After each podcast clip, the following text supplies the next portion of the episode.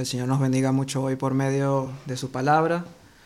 Hoy hemos llegado al final de nuestro estudio del libro de Nehemías, pero antes de pasar a los versículos que vamos a leer el día de hoy, quiero que hagamos un repaso para recordar cuál es el tema principal de los libros de Esdras y Nehemías, que aunque nuestras Biblias los encontramos como libros separados, realmente forman una sola unidad.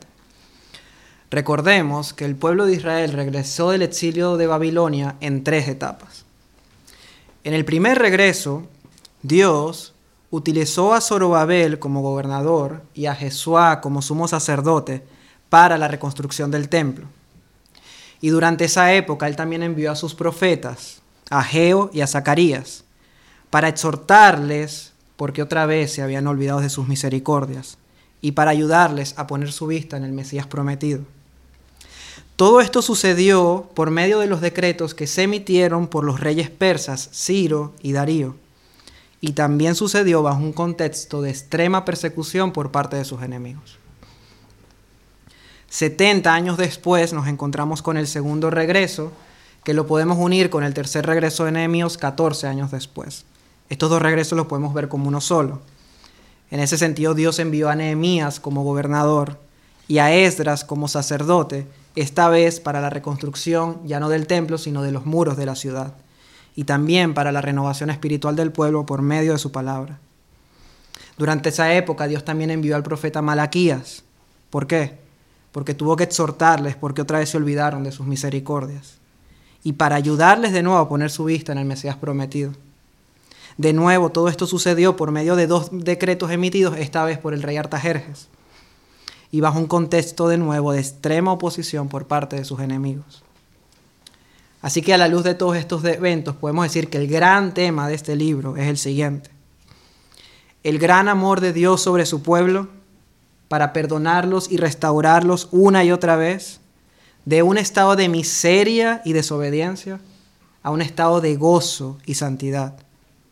Y lo hizo por medio de un liderazgo piadoso ejerciendo su soberanía sobre los gobernantes de la tierra y manifestando todo su poder sobre sus enemigos, para así ser fiel a sus promesas y preparar todo para la venida de Cristo, que es el verdadero rey, profeta y sacerdote que restauraría nuestras almas. Así que aquí estamos después de 100 años de reconstrucción y de nuevo el pueblo de Dios está en la ciudad de Dios, con el templo de Dios, bajo el gobierno de la palabra de Dios y adorando a Dios con gozo, como lo vimos en el capítulo 12, en el último sermón. Pero si bien los capítulos del 1 al 12 los podríamos titular de la miseria a la gloria, este capítulo 13 fácilmente lo podríamos titular de la gloria a la miseria.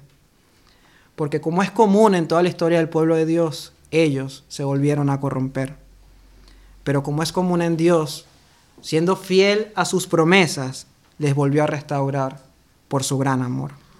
Así que vamos todos al capítulo 13 del libro de Nehemías y vamos a leer los versículos del 1 al 31.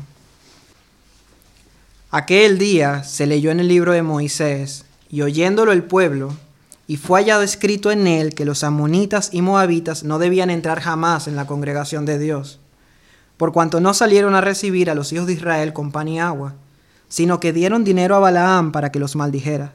Mas nuestro Dios volvió la maldición en bendición. Cuando oyeron, pues, la ley, separaron de Israel a todos los mezclados con extranjeros.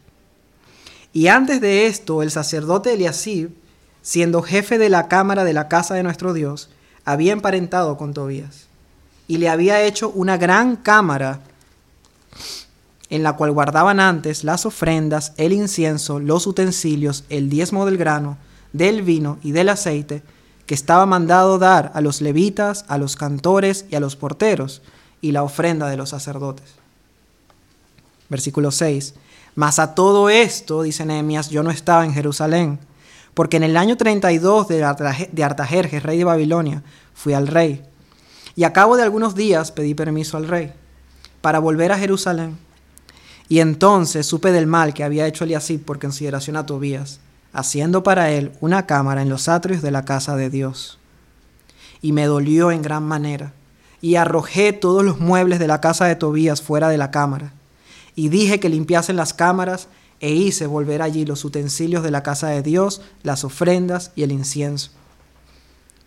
Encontré asimismo que las porciones para los levitas no les habían sido dadas, y que los levitas y cantores que hacían el servicio habían huido cada uno a su heredad. Entonces reprendí a los oficiales y dije, ¿por qué está la casa de Dios abandonada? Y los reuní y los puse en sus puestos. Y todo Judá trajo el diezmo del grano, del vino y del aceite a los almacenes. Y puse por mayordomos de ellos al sacerdote Selemías y al escriba Sadoc, y de los levitas a Pedaías, y al servicio de ellos a Anán, hijo de Sacur, hijo de Matanías, porque eran tenidos por fieles, y ellos tenían que repartir a sus hermanos. Acuérdate de mí, oh Dios mío, en orden a esto, y no borres mis misericordias que hice en la casa de mi Dios y en, y en su servicio. También en aquellos días vi en Judá algunos que pisaban en lagares en el día de reposo, y que acarreaban haces y cargaban asnos con vino, y también de uvas, de higos y de toda suerte de carga, y que traían a Jerusalén en día de reposo, y los amonesté acerca del día en que vendían las provisiones. También había en la ciudad tirios que traían pescado y toda mercadería, y vendían en día de reposo a los hijos de Judá en Jerusalén y reprendí a los señores de Judá y les dije, ¿qué mala cosa es esta que vosotros hacéis, profanando así el día de reposo? ¿No hicieron así vuestros padres y trajo nuestro Dios todo este mal sobre nosotros y sobre esta ciudad?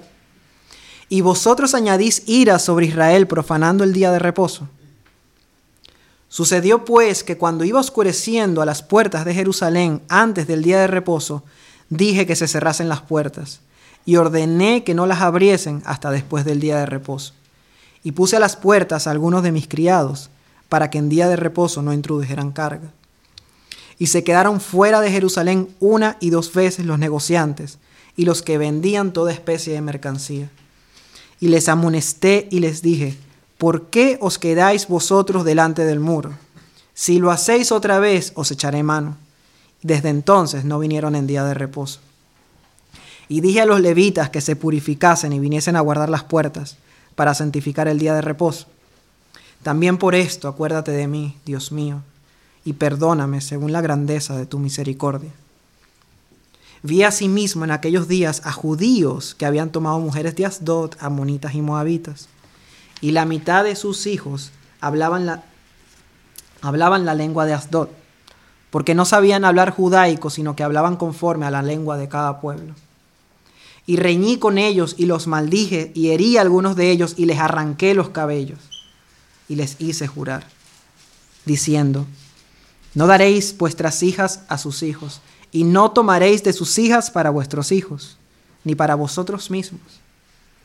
¿No pecó por esto Salomón, rey de Israel? Bien que en muchas naciones no hubo rey como él, que era amado de su Dios y Dios lo había puesto por rey sobre todo Israel. Aún a él le hicieron pecar las mujeres extranjeras. Y obedeceremos a vosotros para cometer todo este mal tan grande de prevaricar contra nuestro Dios, tomando mujeres extranjeras. Y uno de los hijos de Joiada, hijo del sumo sacerdote Eliasib, era yerno de Zambalat Oronita. Por tanto, lo ahuyenté de mí. Acuérdate de ellos, Dios mío, contra los que contaminan el sacerdocio y el pacto del sacerdocio y de los levitas los limpié pues de todo extranjero y puse a los sacerdotes y levitas por sus grupos, a cada uno en su servicio, y para la ofrenda de la leña en los tiempos señalados y para las primicias. Acuérdate de mí, Dios mío, para bien. Un pueblo reformado siempre se está reformando. Nehemías capítulo 13. La palabra reforma significa pasar de un estado corrompido a un estado anterior que era bueno. De allí la famosa frase Ecclesia reformata semper reformanda est. La iglesia reformada siempre está reformándose. Es una frase que hace alusión a la reforma protestante, donde se pasó de un estado corrompido de la doctrina a un estado bueno y correcto basado en la palabra de Dios. Ahora, la reforma protestante no solamente se encargó de reformar la doctrina, sino que con la reforma de la enseñanza vino también, y más importante aún, la reforma del corazón. Y es precisamente a lo que esta frase hace alusión. Y quiero leerles el comentario que hace el pastor Robert Godfrey con respecto a la intención original de esta frase. Abro la cita. Dice, la gran preocupación de los ministros de, los ministros de esa época no eran los, los aspectos externos de la religión, por muy importantes que sean, sino más bien el aspecto interno. Ellos creían que una vez que los aspectos externos habían sido reformados fielmente conforme a la palabra de Dios, la gran necesidad era que los ministros guiaran a las personas a la verdadera religión del corazón. Ellos vieron que el gran peligro de su época no era la falsa doctrina, sino el formalismo. Es decir, que un miembro de la iglesia podría adherirse a la verdadera doctrina y sin embargo no tener la verdadera fe. Como Jesús había advertido contra los fariseos de su tiempo, este pueblo de labios me honra, mas su corazón está lejos de mí. Y es que la parte de la religión que siempre necesita ser reformada es el corazón humano. Cierro la cita. Bueno, eso es exactamente lo que el capítulo 13 de de Nehemías nos recuerda el día de hoy. Así que el objetivo de este sermón es entender nuestra necesidad de una reforma continua en nuestros corazones para poder perseverar hasta el final en la vida cristiana. Una reforma que es motivada por el amor de Dios hacia nosotros y ejecutada por medio de un liderazgo piadoso. Y lo vamos a ver a través del siguiente, del siguiente esquema. En el primer punto vamos a ver la corrupción del pueblo, vamos a ver el estado en el que se encontraban. En el segundo punto vamos a ver las causas de esa corrupción, por qué se habían corrompido. Y en el tercer punto vamos a ver qué hizo Nehemías para reformar al pueblo. Así que el esquema de hoy es problema, causa y solución. Vamos a comenzar por el primer punto, la corrupción del pueblo. Antes de entrar en los versículos, es importante ver la descripción que Nehemías nos ha ido dando del estado espiritual de este pueblo desde que se dedicaron los muros en el capítulo, en el capítulo 2. Así que vamos a leerlos juntos y los vamos a ver en pantalla. Vamos a comenzar desde el capítulo 12, los versículos 43 y 44. Luego de la dedicación del templo, de la dedicación de los muros, perdón, dice, y sacrificaron aquel día numerosas víctimas y se regocijaron, porque Dios los había recreado con grande contentamiento. Se alegraron también las mujeres y los niños, y el alborozo de Jerusalén fue oído desde lejos. En aquel día, ese día de la dedicación, fueron puestos varones sobre las cámaras de los tesoros, de las ofrendas, de las primicias y de los diezmos, para recoger en ellas de los ejidos de las ciudades, recoger las porciones legales para los sacerdotes y levitas, porque era grande el gozo de Judá con respecto a los sacerdotes y levitas que servían. Pasamos al capítulo 13 y sigue en el mismo día. Dice, aquel día se leyó en el libro de Moisés y oyéndolo el pueblo, fue hallado escrito en él que los amonitas y moabitas no debían entrar jamás en la congregación de Dios. Y cuando oyeron, pues, la ley, se separaron de Israel a todos los mezclados con extranjeros. Así que, ¿cómo estaba el pueblo espiritualmente en aquel día? Estaban firmes y comprometidos con el Señor. Había gozo, sostenían con los diezmos a los levitas, había un liderazgo fiel, eran sensibles a la palabra de Dios, estaban separados de los extranjeros y de sus dioses. Pero ahora Nehemías nos va a mostrar un contraste total de cómo encontró al pueblo después de que él tuvo que partir de Jerusalén. Y ahora vamos a leer los versículos desde el versículo 4. Y antes de esto, y luego lo explicaré, pero realmente significa, y delante de todo esto, el sacerdote Eliasib, siendo jefe de la cámara de la casa de nuestro Dios, había emparentado con Tobías. Mas a todo esto yo no estaba en Jerusalén, porque en el año 32 del rey Artajerjes, rey de, rey de Babilonia, yo tuve que ir al rey. Nehemías era el copero del rey. Y al cabo de algunos días pedí permiso al rey para regresar a Jerusalén. Entonces supe del mal que había hecho Eliasib por consideración a Tubías, haciendo para él una cámara en los atrios de la casa de Dios. Pero no fue lo único. Versículo 10. Encontré asimismo que las porciones para los levitas no les habían sido dadas y que los levitas y cantores que hacían el servicio habían huido cada uno a su heredad. Pero no fue lo único. Versículo 15. En aquellos días vi en Judá algunos que pisaban en lagares en el día de reposo y acarreaban haces y cargaban asnos con vino y también con uvas, de higos y de toda suerte de carga, y traían a Jerusalén en día de reposo, y los amonesté acerca del día en que vendían las provisiones. Pero no fue lo único. Vi asimismo en aquellos días a judíos que habían tomado mujeres de Asdod, amonitas y moabitas. Pueden ver el contraste que nos está mostrando Nehemías. Pueden ver cómo nos muestra que pasaron de un estado de gloria de nuevo a un estado de miseria espiritual. Para verlo un poco mejor, vamos a ubicar estos acontecimientos en la línea del tiempo, que lo vamos a ver en pantalla. Vale. Nehemías llega a Jerusalén en el año 20 del rey Artajerjes. La reconstrucción del muro y la renovación espiritual del pueblo ocurren desde el capítulo 1 al capítulo 12 en un periodo de un año. O sea, todo lo que hemos visto hasta ahora ha sucedido en un solo año. Y eso culmina con la fiesta de la dedicación de los muros y la lectura de la ley de los versículos del 1 al 3. En ese entonces el pueblo se encontraba bien espiritualmente. Ahora, el versículo 4 comienza diciendo, y antes de esto, parece indicar que la decadencia ocurrió antes de la lectura de la ley. Pero eso no coincide con lo que Nehemías nos dice en el versículo 6, que a todo esto él no estaba en Jerusalén. Nehemías se marchó en el año 32 del rey, y es durante su ausencia que el pueblo se corrompió. Se estima que Nehemías estuvo varios años fuera de Jerusalén, por lo menos máximo unos 10 años.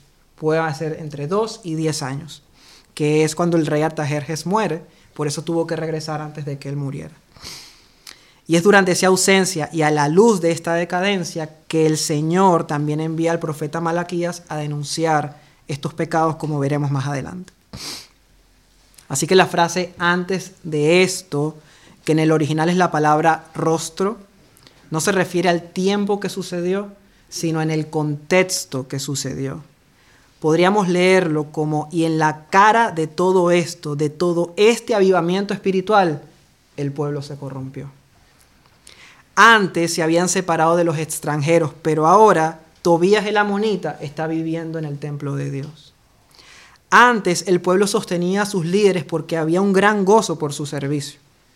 Ahora el liderazgo está contaminado y el pueblo dejó de diezmar y los levitas se volvieron a su heredad porque no tenían sostenimiento.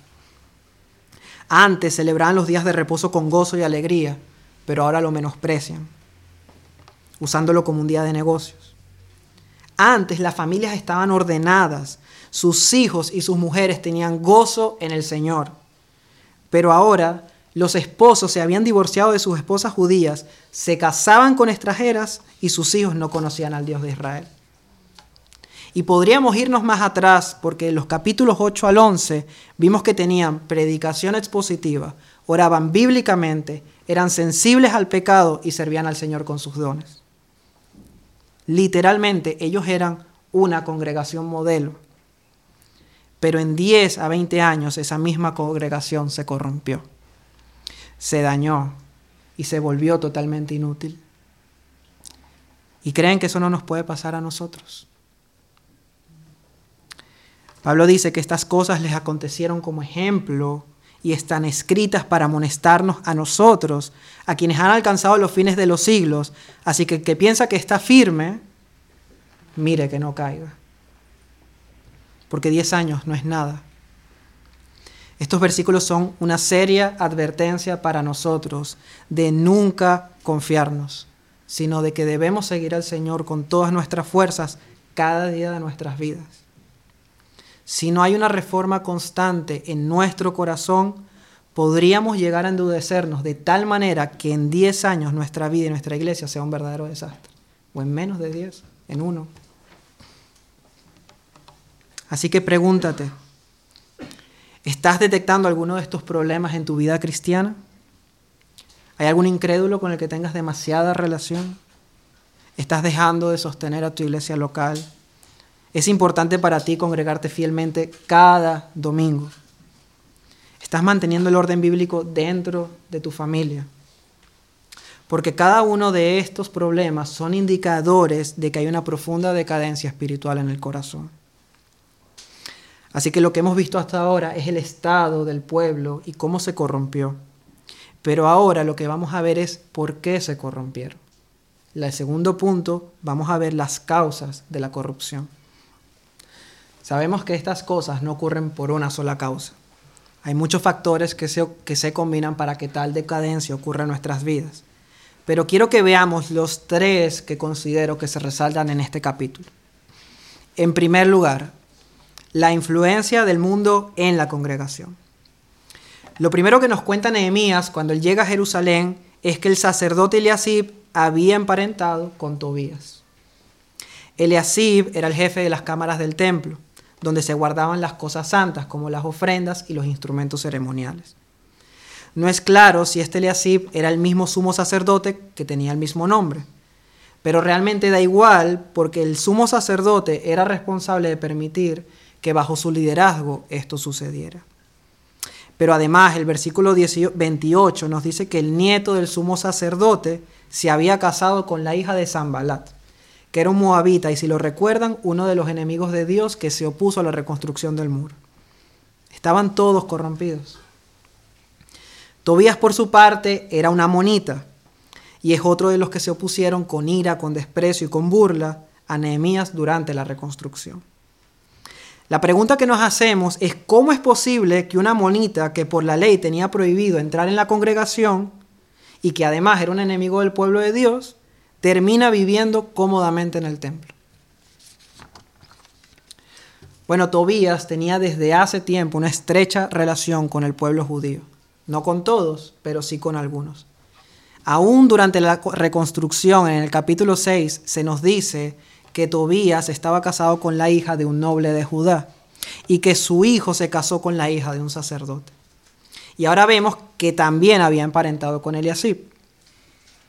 Así que lo que Tobías no logró por la fuerza 20 años atrás, lo logró sutilmente a través de su influencia en la comunidad, por medio de esos vínculos cercanos que fue estableciendo y que lo llevaron no solamente a corromper el liderazgo de Israel, sino a marcar la pauta de toda la adoración del pueblo.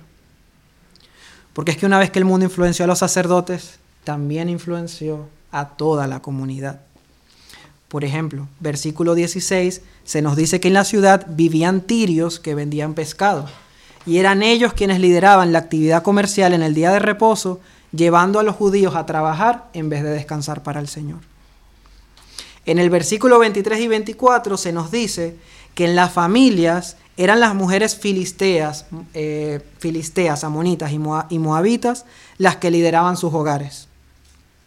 De tal manera que los hombres no le enseñaban el hebreo a sus hijos, sino que hablaban el idioma de las madres, cosa que les llevaba lejos de las escrituras y directo a la idolatría.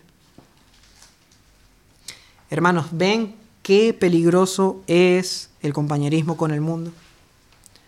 ven el peligro de emparentar, que significa estar muy cerca de un no creyente.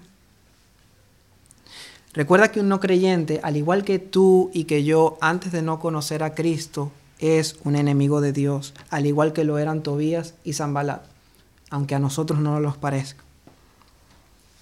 Creemos que teniendo relaciones íntimas vamos a acercar a los demás a Jesús, y terminamos nosotros apartados de Él. Como siempre decimos, no se trata de no tener amistades que no son cristianas. De hecho, ámalos, ámalos como el Señor te ha amado a ti, pero no estés tan cerca de ellos que te termines alejando de Dios. Tú y yo tenemos que estar muy cerca de una sola persona. Nosotros tenemos que estar cerca de Jesús. Tenemos que estar cerca de su palabra y tenemos que estar cerca de su pueblo para ahora sí poder usar esas relaciones para que otros conozcan al Señor. Así que en primer lugar, la influencia del mundo fue una causa de la corrupción. En segundo lugar, Nehemías resalta que este problema vino por falta de liderazgo piadoso. Falta de liderazgo piadoso. Primero nos dice que todo esto sucedió en su ausencia. Pero también fíjense sobre quién expone la responsabilidad de lo sucedido. En el versículo 4, con respecto al problema de Tebías, Nehemías denuncia a Eleazib, que era el jefe de la cámara. En el versículo 11, con respecto a los diezmos, Nehemías reprende a los oficiales del templo, que eran los encargados de recolectar el diezmo para los levitas. En el versículo 17, con respecto al día de reposo, Nehemías reprende a los señores de Judá, probablemente los líderes adinerados que estaban dirigiendo el negocio los días de reposo. Y en el versículo 25, con respecto a las familias, Nehemías reprende a los esposos y a los padres de familia. Todos estos líderes que debían actuar como un muro de defensa para aquellos que estaban bajo su cuidado, se convirtieron en un canal para que el mundo entrara en la congregación. ¿Y qué sucedió? Que terminaron adorando a la manera de los incrédulos. Sí, ellos invocaban al Señor, pero sin pureza, sin santidad y sin devoción. Y eso es un menosprecio al nombre de Dios. Ese es el formalismo de lo que hablamos al principio de la frase que comenté. Por una parte, esto es una gran exhortación para los pastores a recordar la gran responsabilidad que se nos ha sido dada de cuidar al pueblo de Dios.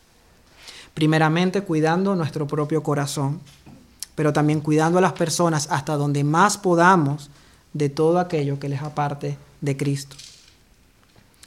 Antes de dejar la iglesia en Éfeso, Pablo le recuerda a los ancianos lo siguiente. Leo Hechos capítulo 20. Antes de irse les exhorta y les dice, por tanto, mirad por vosotros y por todo el rebaño en que el Espíritu Santo os ha puesto por obispos, para apacentar la iglesia del Señor, la cual Él ganó por su propia sangre. Porque yo sé que después de mi partida, igual que como se fue Nehemías, entrarán en medio de vosotros lobos rapaces, que no perdonarán al rebaño, y de vosotros mismos se levantarán hombres que hablen cosas perversas, para arrastrar así a los discípulos. El mismo patrón que vemos aquí en Nehemías sucede en las iglesias del día de hoy. Pero por otra parte es una llamada de atención a todos nosotros como creyentes. ¿De quién depende tu fe? Tu fe depende de tus pastores, de tu esposo, de tu esposa, de tus padres o de Jesús. Dios no lo permita, pero ¿qué pasaría si uno de tus pastores se aparta del Señor? ¿Te vas a apartar tú también? ¿Qué pasaría, esposa, si un día tu esposo ya no está junto a ti? ¿Vas a dejar de servir al Señor con pasión? ¿O qué pasará, hijos, el día que ya no vivan bajo el techo de sus padres? ¿Van a dar rienda suelta a sus deseos o van a vivir para la gloria de Dios? Porque el llamado de las Escrituras es que nosotros tengamos siempre los ojos puestos en Jesús, que es el autor y el consumador de la fe, en nadie más. Así que en resumen, el pueblo se corrompió porque el liderazgo se corrompió. ¿Pero por qué se corrompió el liderazgo? Bueno, si Nehemías nos ha estado dando hasta ahora las causas quizás más externas, Malaquías añade luz a este problema mostrándonos la causa interna del corazón. Primero, Malaquías coincide con Nehemías en que el liderazgo corrupto fue la causa de que el pueblo también se corrompiera. Malaquías 2 del 7 al 8. Porque los labios del sacerdote han de guardar la sabiduría, y de su boca el pueblo buscará la ley, porque mensajero es de Yahvé de los ejércitos. Mas vosotros os habéis apartado del camino, habéis hecho tropezar a muchos en la ley, habéis corrompido el pacto de Leví, dice Yahvé de los ejércitos. Pero Malaquías no solo ataca el problema, sino que muestra la causa profunda. Quiero que leamos en pantalla estos versículos y cómo comienza la repensión de Malaquías en el comienzo de su libro. Profecía de la palabra de Yahvé contra Israel por medio de, la, de Malaquías. Yo os he amado, dice Yahvé, y dijisteis, ¿en qué nos amaste? Y Dios les dice, ¿no era Esaú hermano de Jacob? dice Yahvé y amé a Jacob y a Saúl aborrecí, y convertí sus montes en, desolación y abandoné su heredad para los chacales del desierto. Wow. En tercer lugar, pero más importante de todos, ellos se corrompieron porque pusieron en duda el amor de Dios por ellos. pusieron en duda el gran amor de Dios por ellos. Durante toda su historia Israel ha estado esperando al Mesías prometido. Y durante la época de Nehemías, aunque Jerusalén había sido reconstruida, ellos seguían siendo esclavos del imperio persa. Y al pasar el tiempo ellos vieron que esa situación no cambiaba y comenzaron a dudar de las promesas y del amor de Dios. El problema es que ellos veían al Mesías como aquel que vendría a liberarlos, sí, pero no del pecado, sino de la opresión de las demás naciones. Y como pasó el tiempo y eso no sucedía, comenzaron a adorar a Dios de una manera formalista y no de corazón. De hecho, dice Malaquías que ellos llegaron a decir, oh, qué fastidio es esto. Y por eso entregaban al Señor los peores de animales para los sacrificios. Y Dios les reprende por eso en el comienzo de Malaquías. Y Él les dice, por supuesto que les he amado. El problema es que ustedes creen que mi amor se muestra en que les libre de la opresión persa. Pero mi amor ya se ha mostrado hace mucho tiempo con ustedes. ¿Cuándo? Cuando los escogí para ser mi pueblo y mi especial tesoro. Ustedes son descendientes de Jacob, ¿cierto? Y Jacob tenía un hermano que se llamaba Esaú. Pues de pura gracia elegí a Jacob, que era un ladrón para ser un pueblo santo del cual ustedes ahora son herederos. Y los escogí no porque fueran mejores ustedes que nadie, sino porque decidí amarlos. Ustedes merecen lo mismo que Esaú, juicio y desolación y abandono de mi parte. Pero les he dado mi misericordia y mi perdón, y les he restaurado una y otra vez. ¿Cómo van a decir que no les he amado? Además mis promesas siempre se cumplen y el Mesías va a venir. Pero cuando venga, Él no va a venir como ustedes esperan, porque Él no será un libertador terrenal, sino un libertador espiritual. Así describe Malaquías al Mesías en su libro, Malaquías 3, versículo 2, porque Él es como un fuego purificador y como un jabón de lavadores. Y en el capítulo 4, versículo 2, nos dice que Él es el sol de justicias en cuyas alas traerá salvación. Porque Jesús vendría para purificarnos con fuego de nuestros pecados, para limpiarnos con jabón de nuestras inmundicias y para regalarnos su justicia y cubrir nuestra corrupción. Y no es eso en lo que consiste el amor de Dios en el Nuevo Testamento. Porque de tal manera amó Dios al mundo que ha dado a su Hijo unigénito para que todo aquel que en él crea no se pierda, mas tenga vida eterna. Mas Dios muestra su amor para con nosotros en que resuelve todos nuestros problemas. No, en que siendo aún pecadores, Cristo murió por nosotros. ¿Cómo puede decir un cristiano que Dios no le ha amado? ¿Cómo podemos dudar de su amor porque no estamos recibiendo lo que creemos que merecemos de Él? Así que, ¿qué esperas tú de Jesús hoy? ¿Es suficiente para ti su salvación? Porque cuando dejamos de permanecer en su amor, comienza la corrupción en el corazón. Pero una vez examinadas las causas, veamos entonces lo que Dios hizo para reformar a su pueblo.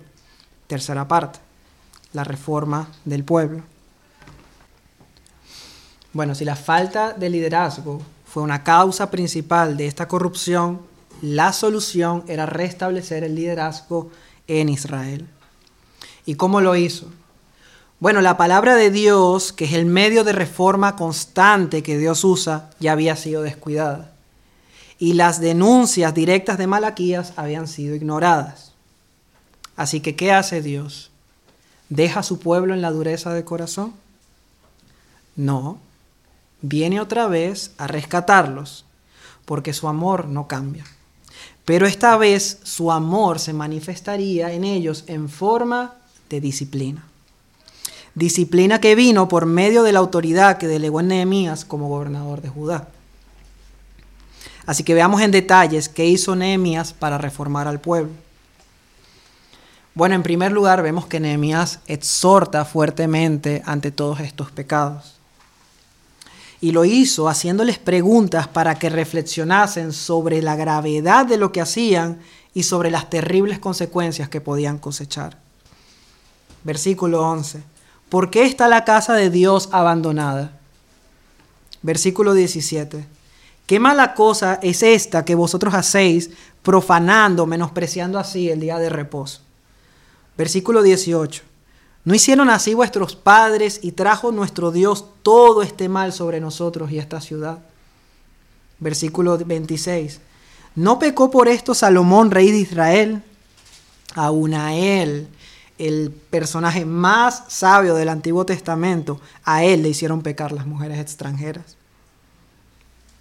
Así que Nehemías les exhorta fuertemente, pero en segundo lugar les corrige. Y les corrige de la siguiente manera. Con respecto a los diezmos, dice que después de la reprensión reunió a los levitas, los puso en sus puestos y todo Judá trajo el diezmo. Luego restablece el liderazgo encargando a sacerdotes que eran tenidos por fieles para repartir las porciones a los levitas.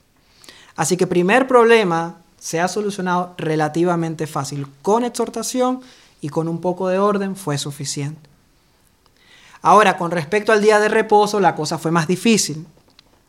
Tuvo que prohibir que se abrieran las puertas de la ciudad y poner a sus propios criados como guardas para que no entraran los comerciantes.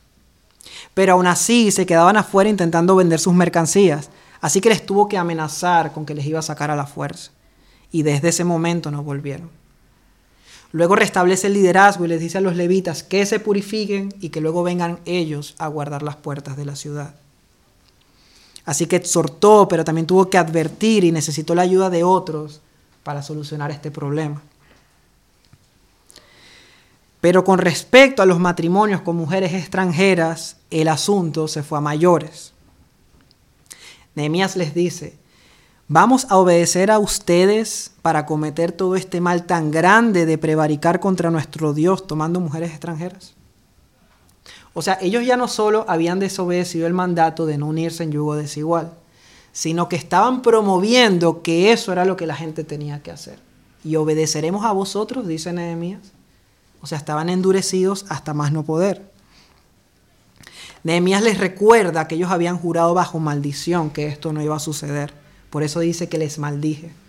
No fue que les dijo maldito, sino que les recordó la maldición que ellos mismos invocaron cuando hicieron su compromiso. También usó su autoridad civil para castigar su mal.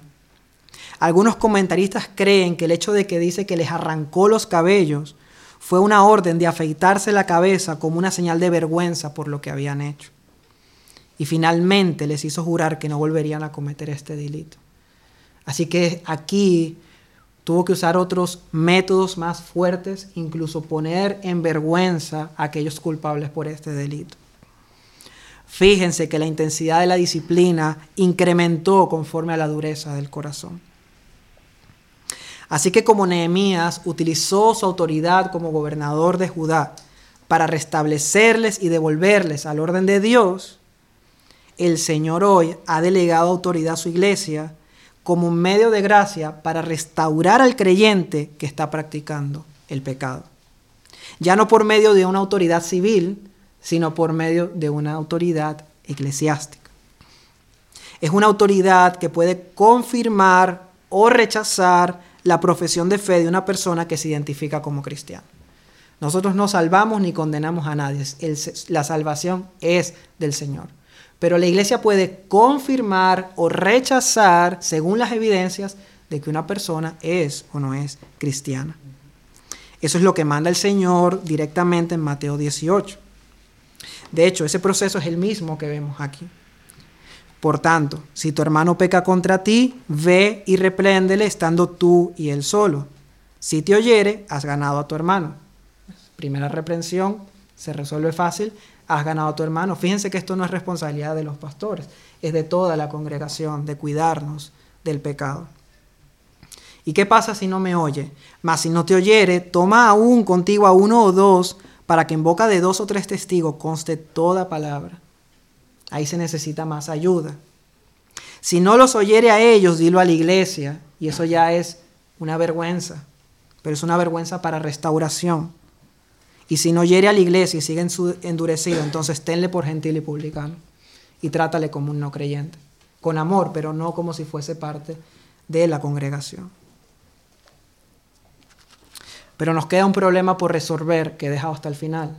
Y es el problema de Tobías viviendo en la casa de Dios.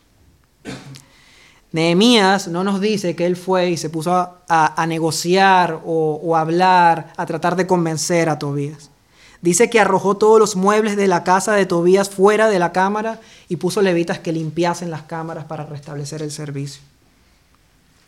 ¿Nos impacta esta acción de Nehemías? ¿O nos impactan más las barbaridades que los líderes habían permitido? Dice un comentarista sobre estas reacciones de Nehemías que hay momentos en que ser gentil es pecado, sobre todo cuando el honor de Dios está en juego. Y si no, recordemos a Jesús echando a todos los comerciantes del templo y volcando la mesa por hacer de la casa de su padre casa de mercado. O a Pablo exhortando a los corintios por mantener dentro de la congregación a un hombre que se estaba acostando con la esposa de su padre. ¿Por qué no fue quitado de en medio de vosotros el que cometió tal acción? Les reprende. Y al contrario de lo que parece, estas acciones de disciplina son realmente una demostración de amor. Porque no dice la Biblia que terrible cosa es caer en manos de Nehemías, sino en manos del Dios vivo. Y eso era lo que Nehemías no quería, que la ira de Dios volviera a estar sobre ellos. Así que cuando en la iglesia te confronten personalmente con tu pecado, no huyas del problema, como hemos visto a muchos hacer. Pueden estar escuchando la predicación, decir que son reformados, estar en la iglesia mucho tiempo, pero en cuanto se les toca con un problema de un pecado que están practicando, se marchan. En vez de humillarse, volver a lo que el Señor quiere y ver eso como un acto de amor.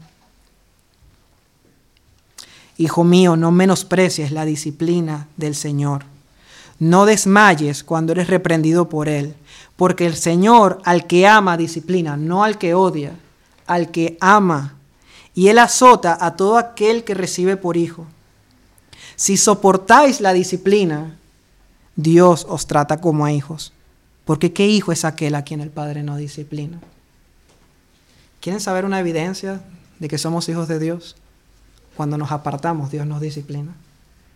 Y somos hijos de Dios si soportamos esa disciplina con humildad y decimos, sí, Señor, me estoy apartando de ti, voy a volver a tus caminos.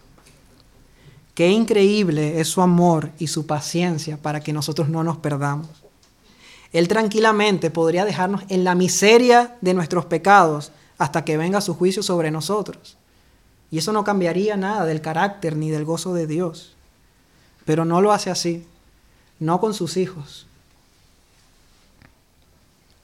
Así que terminamos de ver estas reformas y el orden vuelve a Jerusalén. Pero ¿cómo creen ustedes que estaría luego de todo esto el corazón de Nehemías?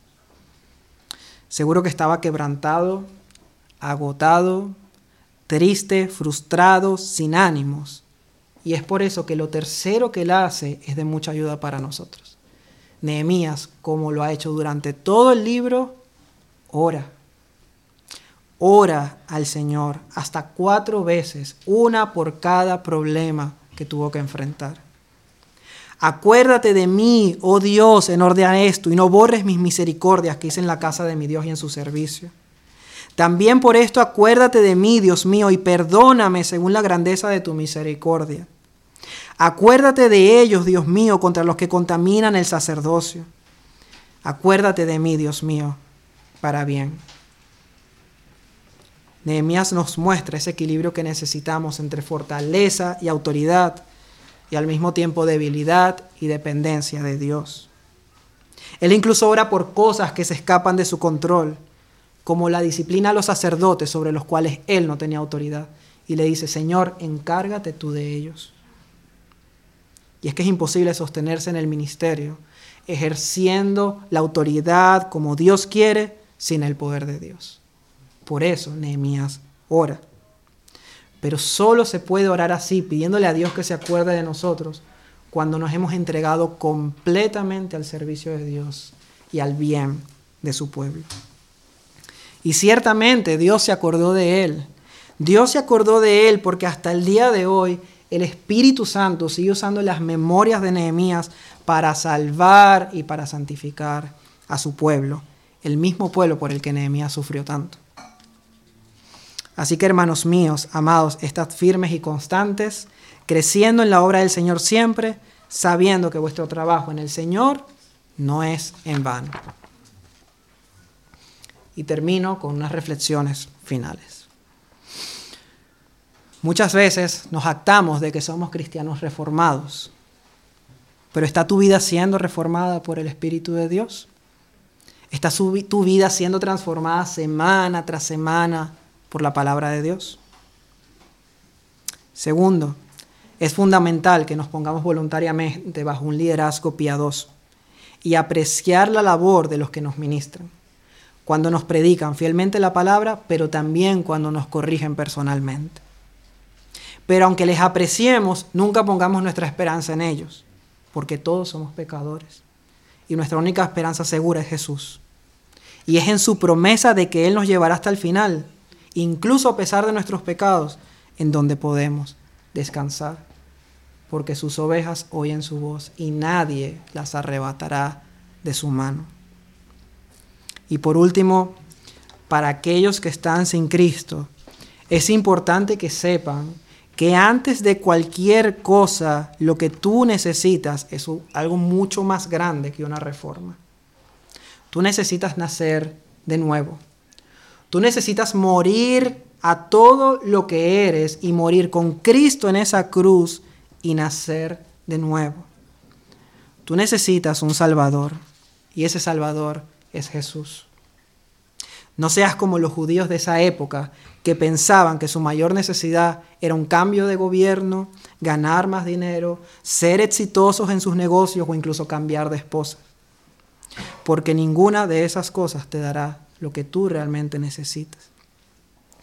Tú necesitas un Salvador, un Salvador que perdone tus pecados, porque es el pecado lo que en este momento hace que la ira de Dios esté sobre ti, no la disciplina de Dios, la ira de Dios, porque la disciplina de Dios viene sobre sus hijos, pero su ira sobre sus enemigos.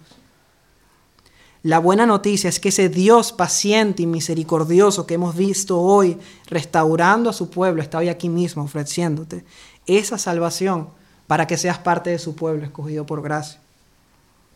Así que ruégale, ruégale por medio de su Hijo, ruégale por medio de Jesús, el Mesías prometido, que haga en ti todo aquello que anunció el profeta Malaquías Ruégale que Jesús sea para ti un fuego purificador de tus pecados. Ruégale que sea un jabón de lavadores de tu maldad. Y ruégale que sea un sol de justicia que cubra tu corrupción, para que no te pierdas, sino que tengas vida eterna. Amén.